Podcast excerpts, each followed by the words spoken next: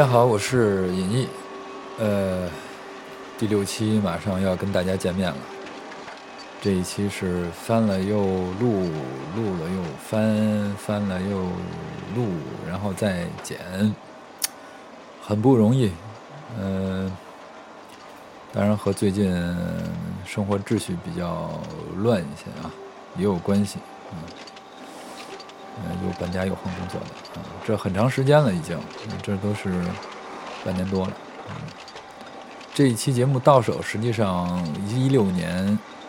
六月份，六月末就已经到手了，之后是很漫长。总之，呃，也很快和大家见面，嗯，就是很高兴。这一期还是请的法国的这个贝尔纳老师来给我们讲一讲，呃，声景的问题，然后之间还会涉及到一些比较专业的词汇，区分定义。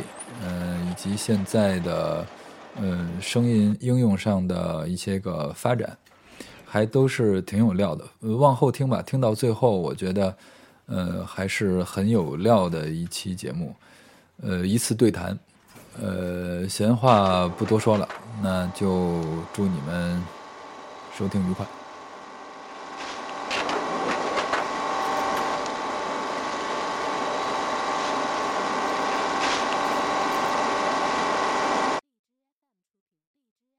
Là, on est avec euh, Bernard Faure et des étudiants de la classe euh, électroacoustique euh, dans le GMVL à Lyon. Et nous allons parler du, des paysages sonores. 呃，我们现在和贝尔纳先生一起在法国里昂 GMVL 的一间工作室里面，呃，聊一聊声景这个话题。第一个问题是声景的概念是什么时候产生的？是谁发明的？然后它的来源是不是电台广播？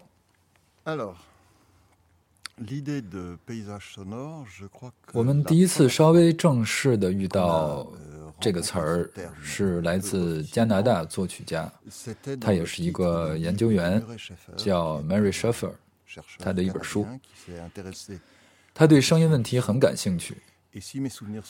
如果我记得不错的话，这本书应该是出版于一九七八年。也就是说，之前人们从来没有特意讲过“自然声景”这个词儿。当 Mary Schaffer 开始使用这个词儿的时候，它主要指的是声音的整体，即包括自然声景。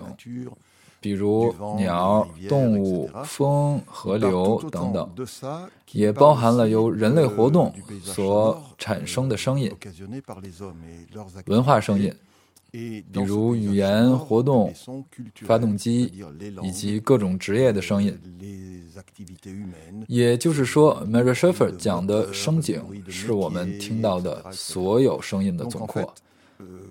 在这本书的序中，他也提到，在本世纪，声景不断发生着变化，尤其是音乐与声景发生着平行且相近的变化。这是第一层面的。而现今，声景这个词被应用于不同的环境和背景中。要说到自然声，现在有了更准确的词儿，比如自然主义品响，就是某些处理自然声或以声音为媒介、对自然感兴趣的人。在自然科学中，我们经常见到这样的专业人士。另外，呃，在美洲及英语国家存在另一个词儿叫生物声学，就是所有通过声音来认知的生命表现。其中八九十年代，呃，对这一领域。发展起到重要作用的人物是 Bernie Krause，他写了一本具有奠基性意义的着作，也建议大家阅读一下，叫《动物交响大乐团》。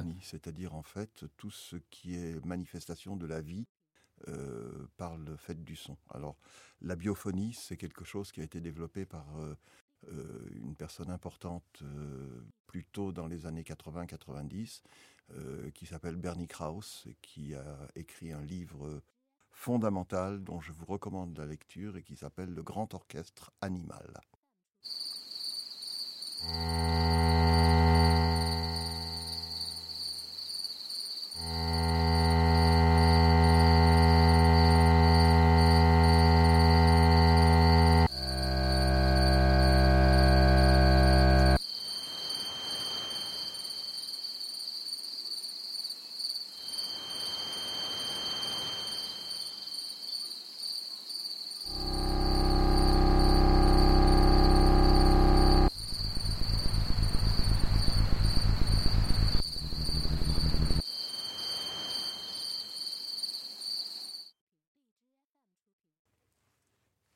D'accord. Et, euh, et en fait, euh, est-ce que, est-ce que 然后下面还是呃 Daniel 的提问，他问的是 Mary Schaffer 对声景的呃目的更多是声音研究还是音乐创作？嗯，然后他的方向是什么？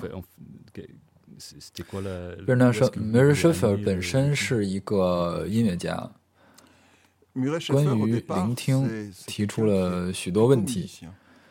他观察到，二十世纪的我们已经被许多声音和噪音淹没，而我们今天所听到的声音，一个世纪以前又是怎么样的？我记得在他的书中有一些科学实验，比如他发现一位蒙特利尔的年轻学生。他的听力损伤和一位老年人是差不多的。他的这些研究表明，生活在自然环境、没有噪音污染的人，习惯明亮、简洁的声音，而且善于使用耳朵；而在城市生活的人们正好相反，由于被淹没在大量的声音信息里。对声音是防御性的，声音对他们来说是有挑衅性的，而在其他一些社会形态中，听者更趋向于声音，因此所发展出的听觉比我们城市人要更细腻。在车站及列车内吸烟并系打雾，乘车时请为有需要的乘客让座，谢谢合作。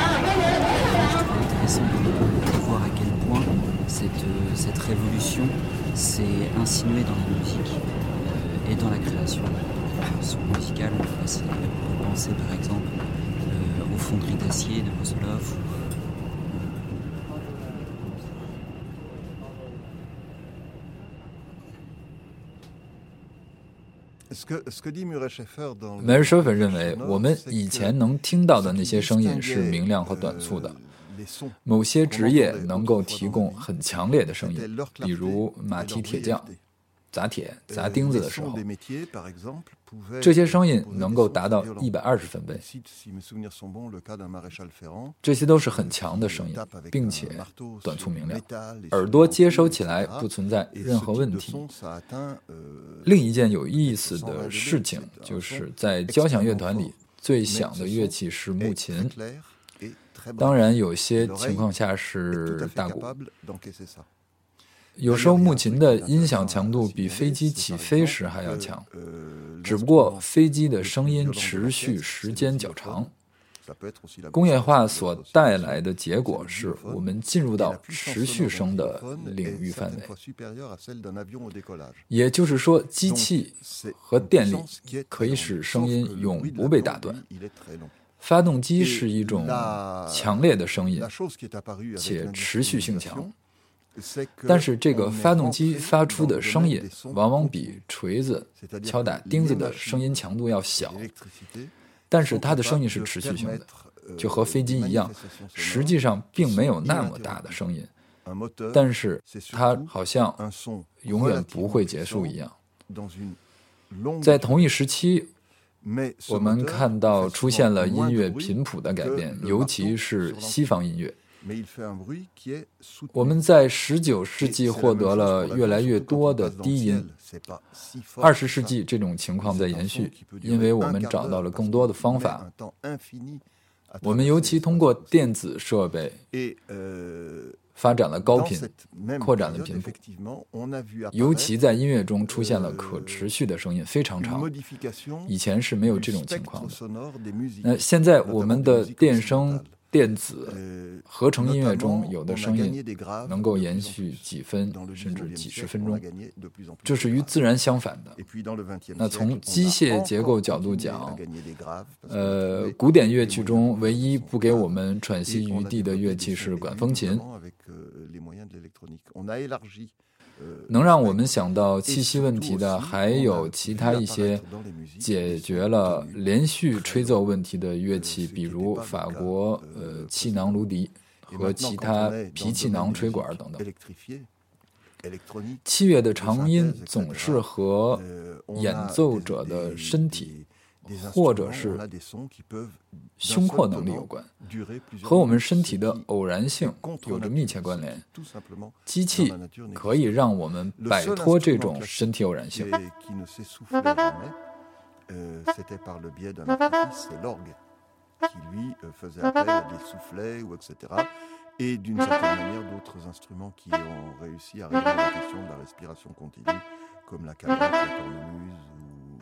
Dans certains cas, etc. Mais le son tenu en musique instrumentale est toujours lié à un geste de l'instrumentiste ou à ses propres capacités physiques et thoraciques. Et donc, il est par définition bref parce qu'il est inscrit dans nos contingences. Et la machinerie permet de sortir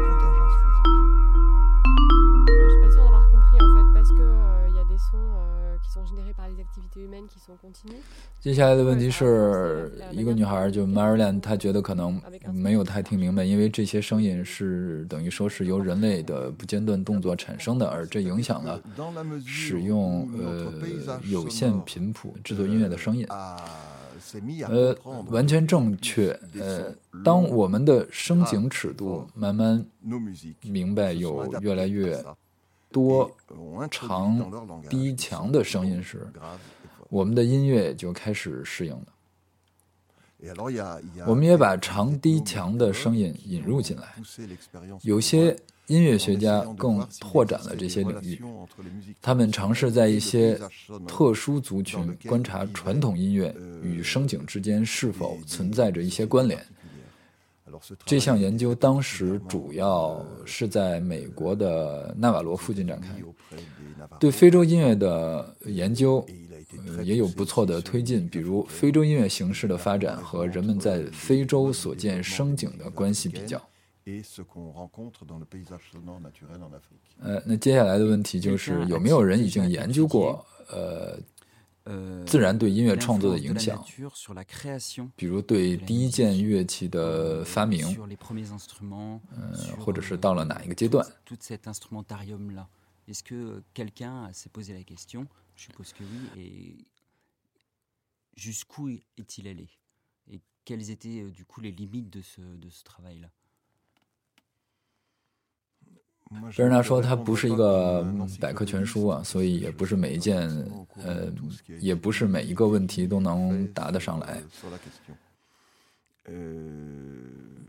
但是按照他所记住的东西来作答的话，那他可能会说不出这些信息的来源。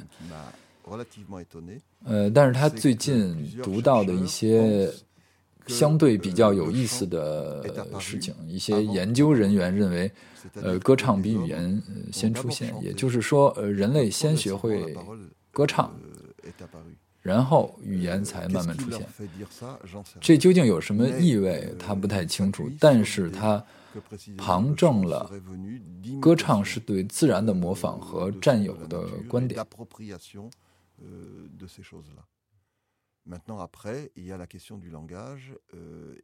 但是之后，呃，语言和歌词的问题，这就是更复杂了。总之，比较容易的是，当我们观察已知最老的。音乐形式，比如原始人时期，我们发现初期的音乐组织形式是重复循环式的，以游戏为概念。这些也是自然界中存在的基本原则，不管是鸟类还是其他动物。动物们经常循环往复一些有特点的乐句，并在此基础上扩展。我们所说的原始社会音乐，基本上也就是这种组织形式。Les animaux chantent en boucle, répètent constamment des, des, des choses à peu près identiques sur lesquelles ils font des variations. Et toutes nos musiques dites primitives euh, sont à peu près organisées de cette manière-là. Pour en revenir au paysage sonore, du coup, quelle est la frontière entre la musique et le paysage sonore 那下一个问题也就是比较有意思啊，他说，呃，也是刚才说回到声景的这个话题上，那声景与音乐的界限在哪儿？我相信有很多呃听众们也是比较感兴趣这个问题。 呃，贝尔纳的回答是这个问题可能会混合一些约翰凯奇的参考和他自己的理解。约翰凯奇说，音乐只存在聆听者耳中。呃，他对这一句话是很感兴趣，因为他给音乐比较准确的定位。贝尔纳觉得自己介绍自己是音乐家或者是作曲家是比较自大的，因为只有听者才能决定这个是不是音乐。我可以把自己当成作曲者来介绍，给大家听我的作品，但是人们完全可以说这不是音乐，那他们是对的。音乐在聆听者耳中，就是说，如果我把声景当作音乐来听，我投射进去，有意图的听，那这就是音乐。因为这时候我决定把它当作音乐听。之后他说了，约翰凯奇说了卡车的例子，当然这是个笑话，这一会儿我们后面会说到。但是这意味着聆听的态度可以是不同的。我们还很喜欢他说的另外一句话，贝尔纳觉得很细腻，而且能够嗯击中你。他说：“如果有声音打扰你，那就听它，爱它。”这个很好，因为打扰我们的这个声音，我们并没有听它，我们只是听见，并且忍受。如果改变态度，我们可能会喜欢上它，给它找一个意义。有意义，因为它传递了信息。也许我们也会找到审美的意义。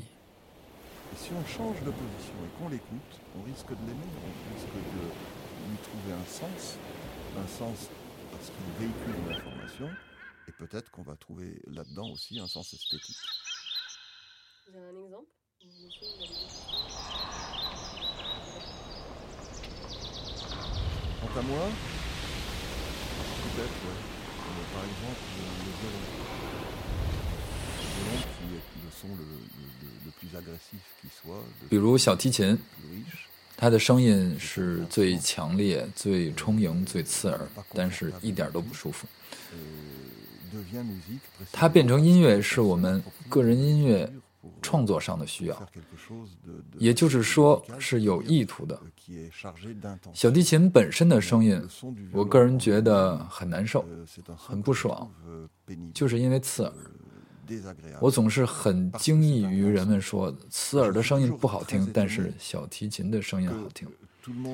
皮埃尔上佛给巴赫的小提琴重新编配了一个版本，用的是门的声音，也挺好的。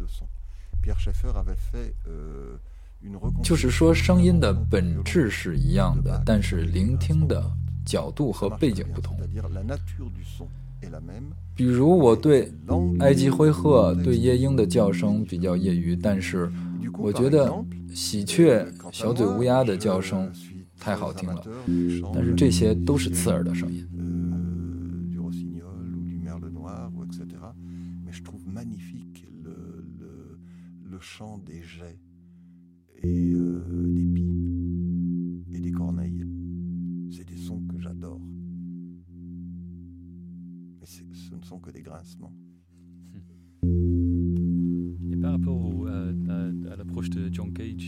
下面的问题是，对于约翰凯奇和上浮的研究方向是不是有矛盾冲突的地方？对于上浮来说，飞机、汽车这样的连续声是异常乏味的，呃，应该从声情里面删除掉，或者像 Bernie Krause 和凯奇说的那样，呃，好听难听，看我们怎样去听。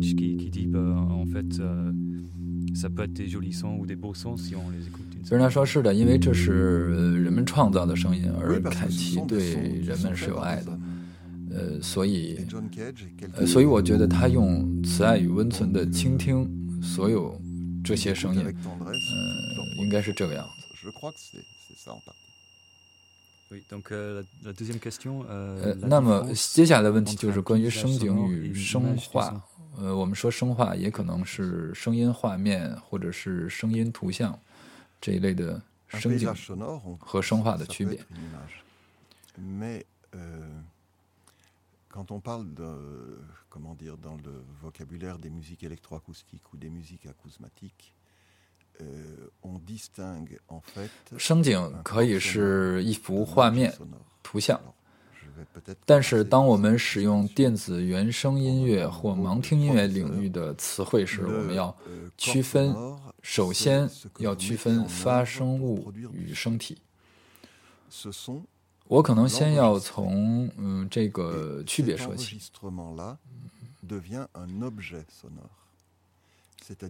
发声物是你们付诸行动、制造、产生声音的物品。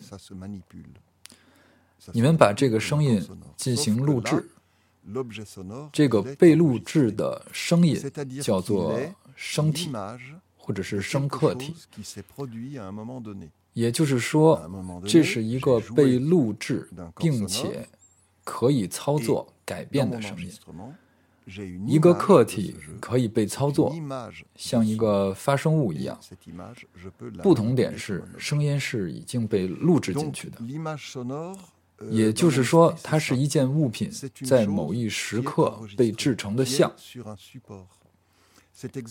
某一时刻，我摆弄操纵一件物品发生，在这个录音中呈现了我的操作过程的画面，也就是这个声音的像。这个像可以作为一个声体进行再操作。所以我理解的声画就是这么回事是一个被录制的、有载体的东西。这个和摄影完全相同。我可以区分被拍摄物体与拍摄成的像。比如康坦同学，呃，在我们面前，他是一个人物个体。嗯，我可以给康坦拍摄。当我看照片时。我看见了康坦，但我看到的是康坦的像。我和诸位说康坦的时候，康坦已经不是刚才的那个人了。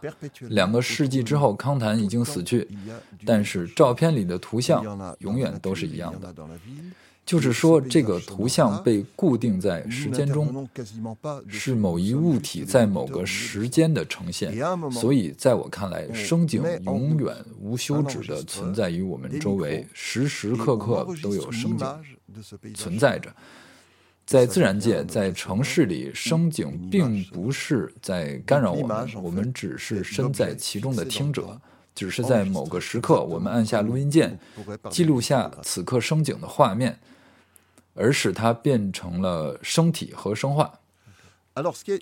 所以，画面是被时间固定的物体，在这一点上，录音与摄影完全是一回事儿。此外，还有一个让我觉得有意思的形象特征，比如我们看。康坦同学的照片上面有一些特征信息，但是我用合成器发出一个声音，这个声音画面是抽象的，它什么都不代表，但是这仍然是一个画面。画面可以是有形象的或抽象的，这个和思想行动没有任何关联，只是个可以录制并且可以改变的声音。Sur le paysage sonore, est-ce que on pourrait parler de est-ce que c'est une posture contemplative？下面是有一些形而上的问题了。康坦说：“那我们能不能说，呃，声景是对世界的一个沉思姿态？”而他说：“沉思，我不太确定，都是这样。但是我们没有必要一直沉思，也可以是分析对象。比如，呃，Bernie Krause 是声景界不朽的奇才。”但是他感兴趣的是分析，就是读取一段声景，看看它所呈现的自然环境，以及所牵连出的人类活动在其中的发展。所以他做的真的就是研究，而非沉思。那么换一种说法呢？康坦人说，呃，就是作为音乐家，而不是研究员、科学家或。博物学家，我们是不是对声景有沉思姿态？可以说沉思，但不只是沉思，因为声景是有启迪性的。不同点是，我不只是一个接收者，实际上在静观其结果的同时，对你的音乐是有影响的。这里面必须提一下。呃，欧迪维·梅西安，他说：“听听鸟，他们是大师，他们创造了所有。”我想到画家保罗·克利，他曾经说过：“当我们不知道该怎样做、怎样表达时，观察一下大自然。”他给我们提供了不少样板。因为我们本身就是大自然作品的一部分，所以沉思的问题表现为一种静态。但是对于我来说，其中也有动态的部分。正所谓生景是有影响力的，其中存在着我们可以出现创作的样板。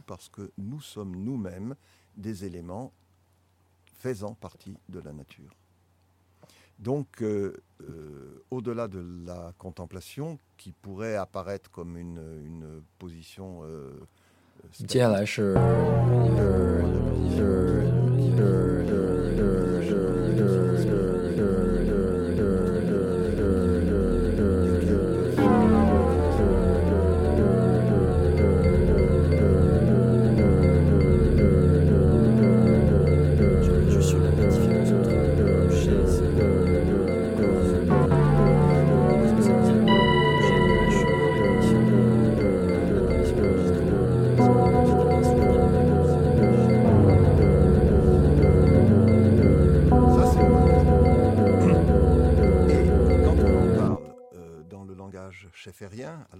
一下，就是发生物与发生的呃与声体的问题，就是他想回到发生物与声体的问题上，就是说声体的声化只限于录音的结果，还是也存在于记忆中？这是一个很好的问题。在我们谈论上浮派的时候，我们这一次呃说的是皮埃尔上浮。呃，这是跟随录音的发展而出现的革命，就是说声音的录入，而不是创作，声音录入到载体，记忆是另外一回事儿。说起来，有另外一个人对记忆提出了许多疑问。他说，记忆总是无休止的适应着我们想要做出的解读。记忆没有任何客观价值，我们处于记忆与想象之中。如果我们可以看到那一刻的照片，通常我们会非常惊讶。Ce qui tend à, ce qui sous-entend que le souvenir est dynamique, donc que c'est c'est pas une image figée dans le temps comme on comme on parlait tout à l'heure. 那也就是说，他言下之意，记忆是动态的。而不像我们刚才说的被时间固定的画面。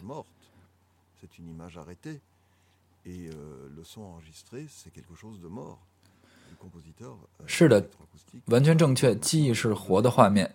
从某种角度来说，相片是死去的画面，停止的画面。录制的声音也是死的。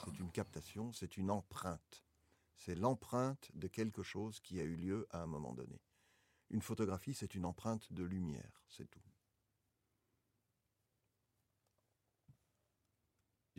电子原声作曲者们重新给他们以生命，把他们放置于某个背景与和声中去创作，这是一种改变，是一种借用，借用了某一时刻在某处存在过的事物。摄影是对光的借用，在这里面，呃，我强调一下。其中有一个词儿叫和声，也就是说，在声音创作当中也是有和声的，也是有节奏的，啊，也是有呃旋律的。呃，之前有人问过我，呃这些词儿不是不是都是给这个严格意义的音乐上才使用的吗？但是不是的，在声音创作当中也存在这些词汇。呃，之后 Daniel 呃，他说了一个就是吕克·费拉里的作品叫《激进乌有》，当时在 GRM 首演的时候引起了轰动。嗯，他想知道这个争议在哪儿，这是怎么回事呢？这是呃，当时吕克·费拉里在一个海滩上面，他进行录音，录了很久，差不多半天到一天的时间，然后呃回去之后，他把它剪切缩短。呃，但是我们就是听不到中间的间断，呃，我们能明显感觉到时间被压缩了。一开始是早晨，呃，结尾是下午，但是呢，感觉上、听觉上还是很自然。贝尔纳说：“GRM 是电子原声音乐的学校，但是不只有电子原声。”相反，我们在研究音乐史的时候，GRM 在电子原声音乐史中经常起到至关重要的推动作用，经常是中心的位置。但是，这种思想的中心不只有它。呃，所以这种冲击是在一些狂热的、还没有找到出路的研究者中间更显现。当然，在那个时期，电子原声音乐是基于用录制的声音制作音乐的想法，也可能是电子的声音，但并不是因为我们用录制的声音创作音乐，我们就要做叙事性的或是象形性的音乐。这个又把我们带回到刚才刚才讨论的画面问题。皮尔圣福说：“当你们听到门的刺耳声音、平底锅的声音，或者是巴黎巴蒂尼奥尔火车站的声音，实际上我们感兴趣的不是这些画面，而是其中映射的生态学、节奏、发声器材等等。那个时候，所有作曲家的愿望是。”带给听众严格意义上的音乐，也就是说，他们经常提出音乐价值上的问题，但声音背后隐藏的样貌是不考虑的。而费拉里做的恰好相反，就是说，他到海滩录下所发生的一切，然后拿给人们去听。在那个时期的电子原声音乐潮流中，这是一种革命性的态度。没有人想过走这条路线。他是第一个有这种观点想法的人。同一时期，做影像的一些人也有也有这些想法。他们把摄影机放在街角，拍上两个小时，然后拿到电影院去放映给大家看。这种简约主义在纽约艺术中。是曾经出现过，比如激浪派，吕克·费拉里曾经是成员之一。在这场当代艺术运动中，发现了形象或者是象形是很有意思的东西。我们也可以在创作时以极简主义的角度出发。如果我们用门、平底锅或者是火车头做一首电子原声的曲子，那我需要通过剪辑。混缩的方法突出这些声音，以便达到某种叙述，而费拉里就把它放在那儿了。因为我们刚才说过，声景自己会叙述，所以音乐的姿态来自吕克·费拉里。他决定倾听录制的声景像一首创作作品。他可以辩护自己是作曲者，因为他。亲自在场，亲自进行了录制，并且把它带到音乐场所播放。这个和给摄影命名为艺术作品完全是一回事。一名摄影记者在做一篇报道时，他用图片解释他的文字。一辆车也好，一个生活场景也好，那他就是拍了个新闻图片。当有一天我们重新调整画幅、调节对比度。冲洗，然后放到艺术画廊里时，它突然变成了一件艺术品，因为我们给了它艺术的名义。里克·菲拉里在《几近无有》这首曲子中所做的，就是他先录音，然后把录音移动到收听音乐的环境里，脱离了原始背景，让人们在电台里或者电子原声的现场收听。这是最让人莫名其妙的地方。结果和凯奇是一样的，音乐只存在于听者的耳中。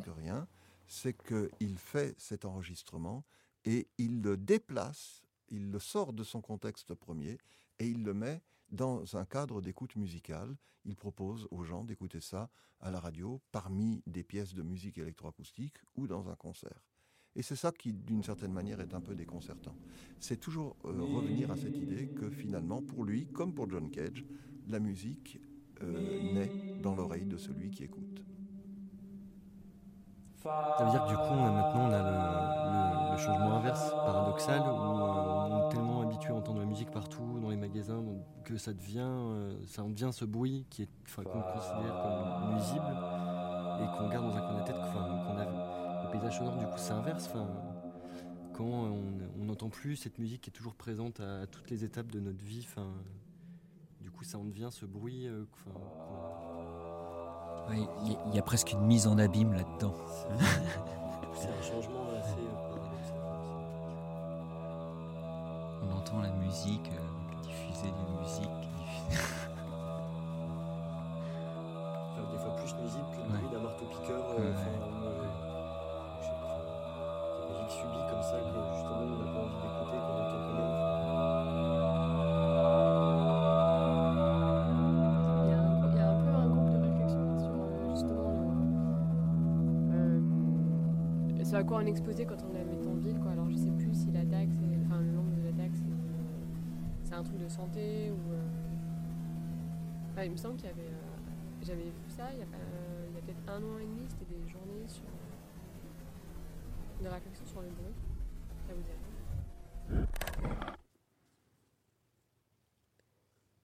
Mais je sais plus dans quel contexte. si, il y a.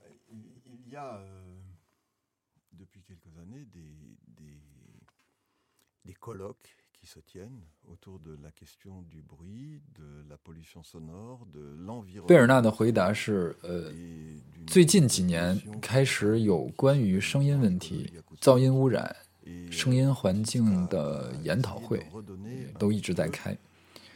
新词儿呢叫声音生态学。包括给声音的重新定位。我参加过一次这样的研讨会，许多人都说到了什么是声音的定义。给声音一个准确的定义是比较困难的。物理上，我的声音定义呢是时间里的能量。声音需要时间发展，是自然能量的扩展。另一个定义我也比较喜欢，声音是寂静的呼吸，就是说，每次我们听到一个声音，它总是能量提供的连续性。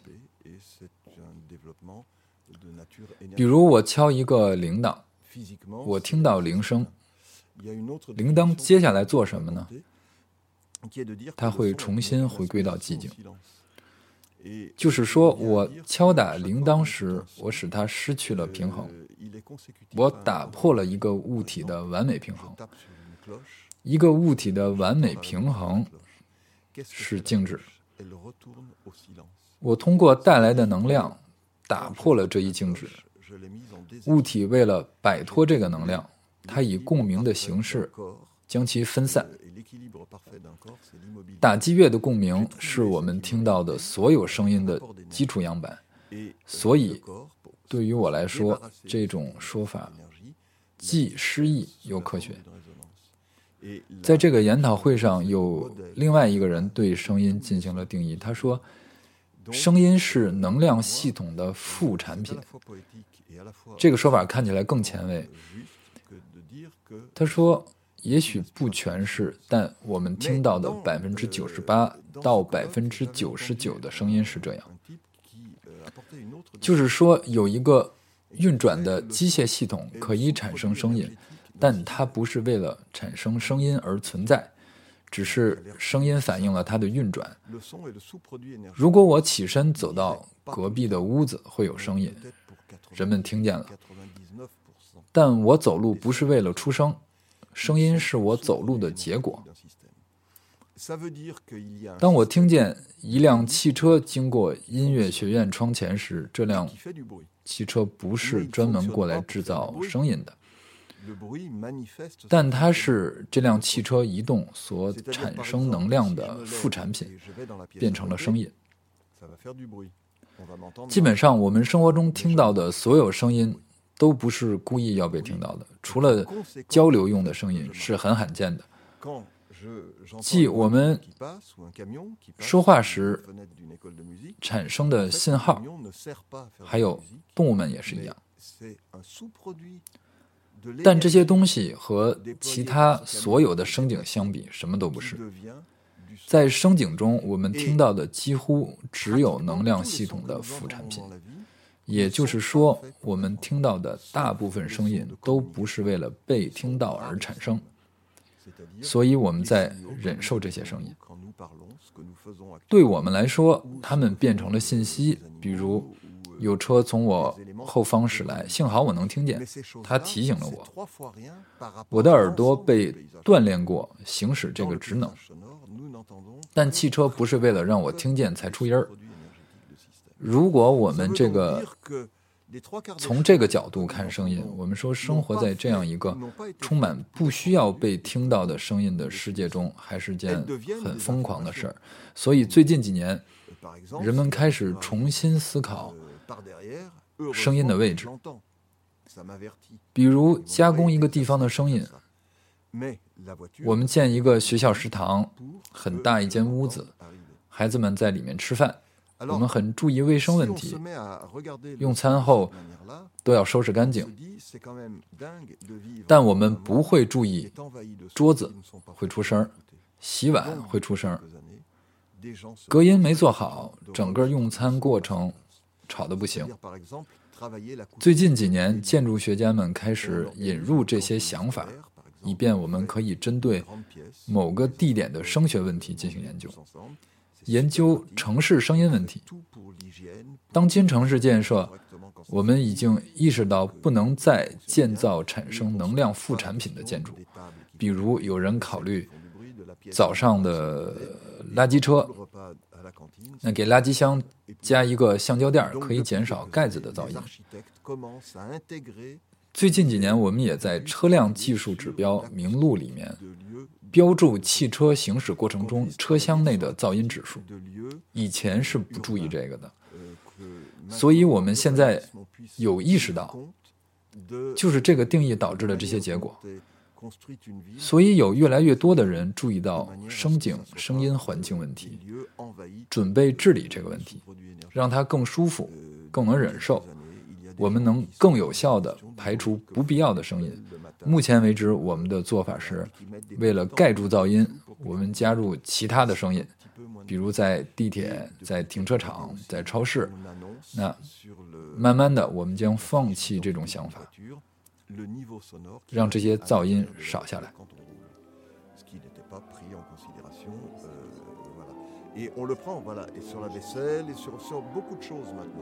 Donc il y a une prise de conscience de, de, de cette idée-là.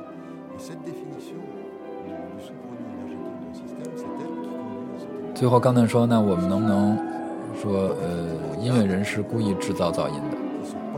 贝尔纳说：“当然了，肯定的。音乐是属于那些罕见的用来沟通交流的声音，制造出来故意被听到。一个小提琴手产生出来的声音，不是能量系统的副产品。”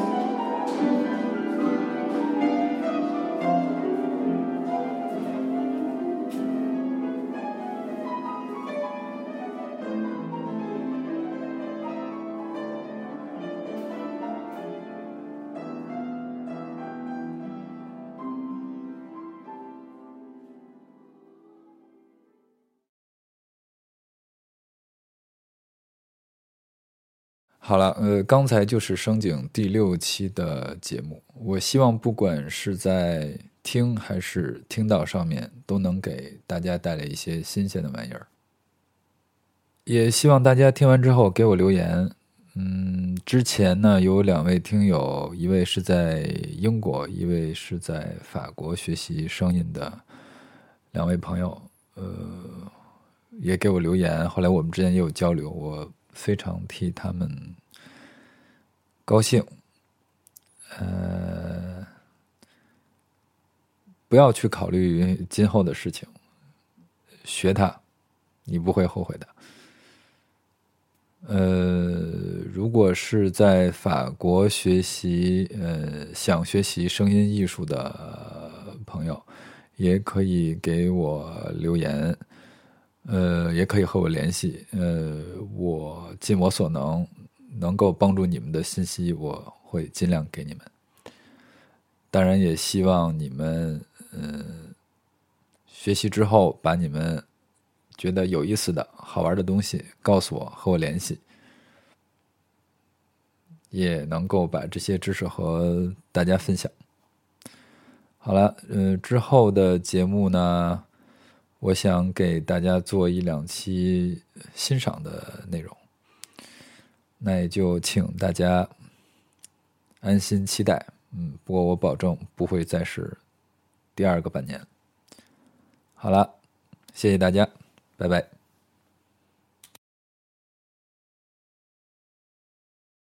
Cette émission a été enregistrée le jeudi 23 juin 2016 par les étudiants de la classe de composition d'électroacoustique de l'École nationale de musique de Villeurbanne, avec Dan Evans, Quentin Degris, Clément Lobet et Marjolaine Pont. Elle a été enregistrée spécialement pour Yann I.